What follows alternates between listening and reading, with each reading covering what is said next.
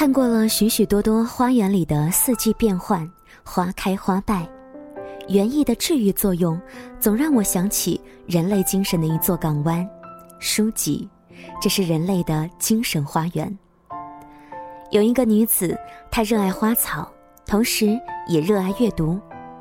四十几岁的时候，才确定自己的人生梦想，开一间满是鲜花的人文书店。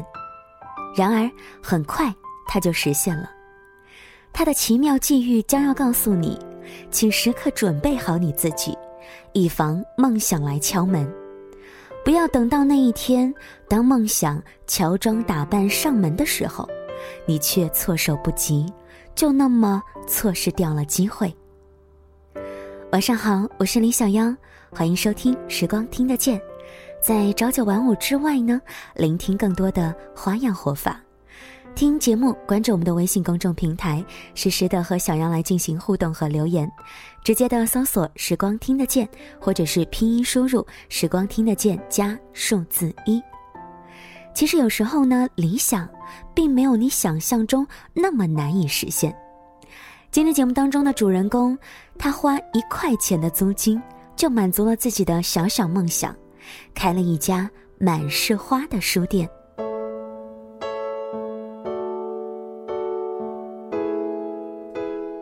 在湖北随州有一家叫“最好的时光”的城市书店，书店是开放式的格局，通透敞亮，阅读长廊、咖啡区、茶艺区、儿童区、园艺区，功能分隔又相互的关联。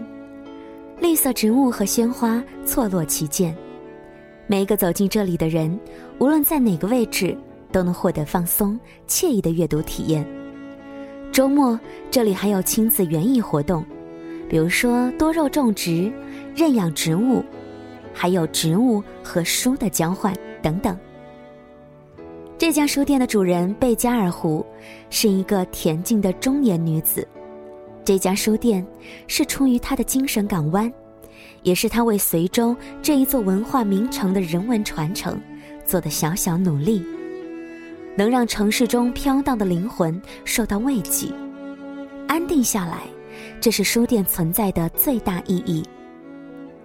许多出来书店的人都会对贝佳说：“一定要坚持下去，不要放弃。”有一天，有一个姑娘走进书店。走向贝佳，贝佳请她坐下来喝茶、听音乐和聊天。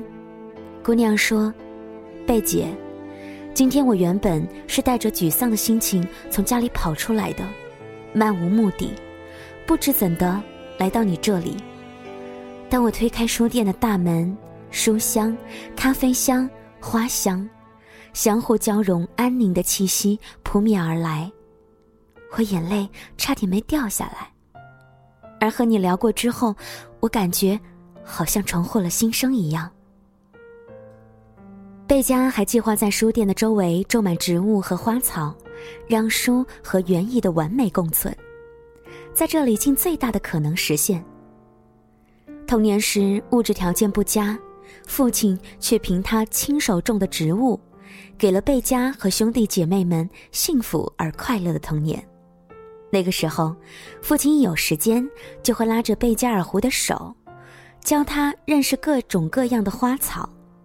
后来，贝加有了自己的家，父亲亲手帮他打理花园，种下了各种各样的花儿和蔬菜。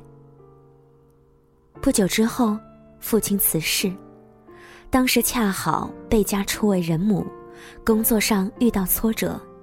好几年，他陷入无法自拔的痛苦。他向书籍寻求帮助，阅读、写作。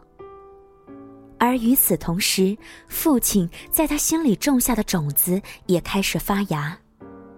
他走进荒芜已久的露台花园，开始着手打造。贝家拥有的阳台在市中心最喧嚣之地，一栋陈旧的单位楼里，其实就是一个狭长的平台。然而，享受生活的心境，并非因为拥有豪宅才配拥有，而是随时随地都应该有一份让生活闪闪发光的憧憬，并努力的用双手去实现。贝加加倍努力地学习养花种草，希望父亲在天之灵能够看到他满园的春色花开。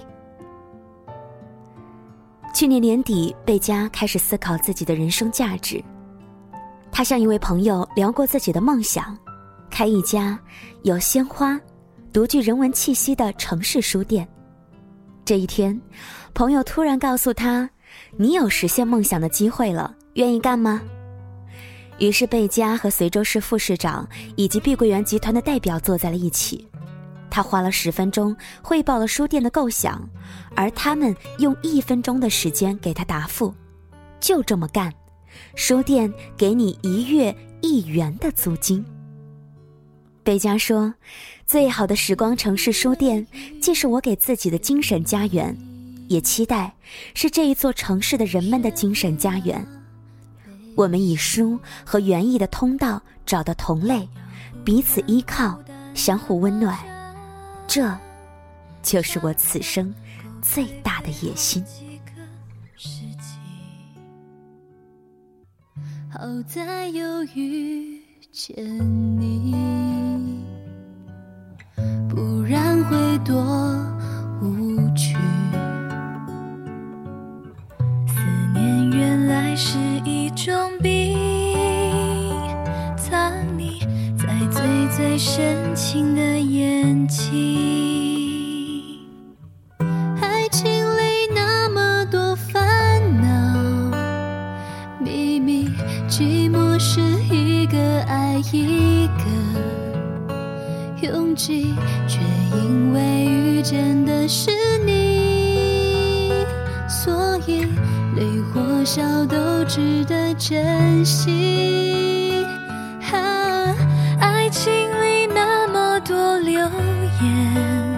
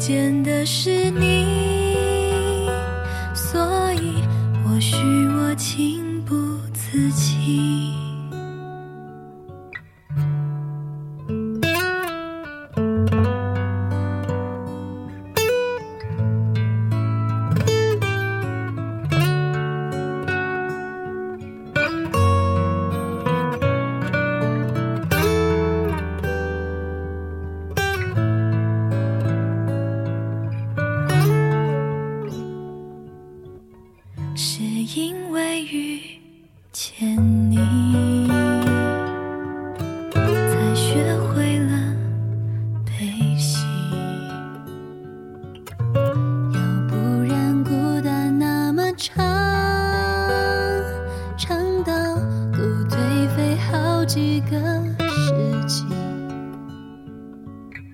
好在有雨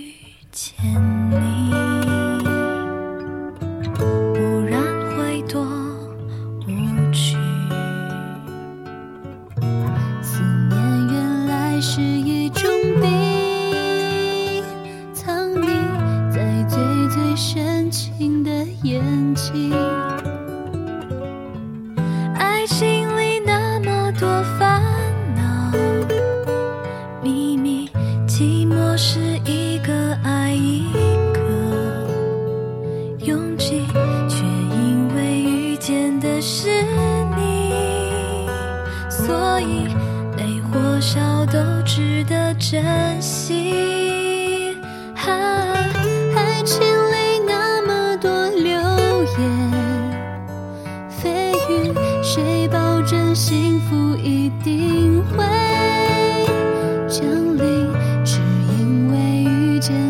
是你，所以或许我情不自禁。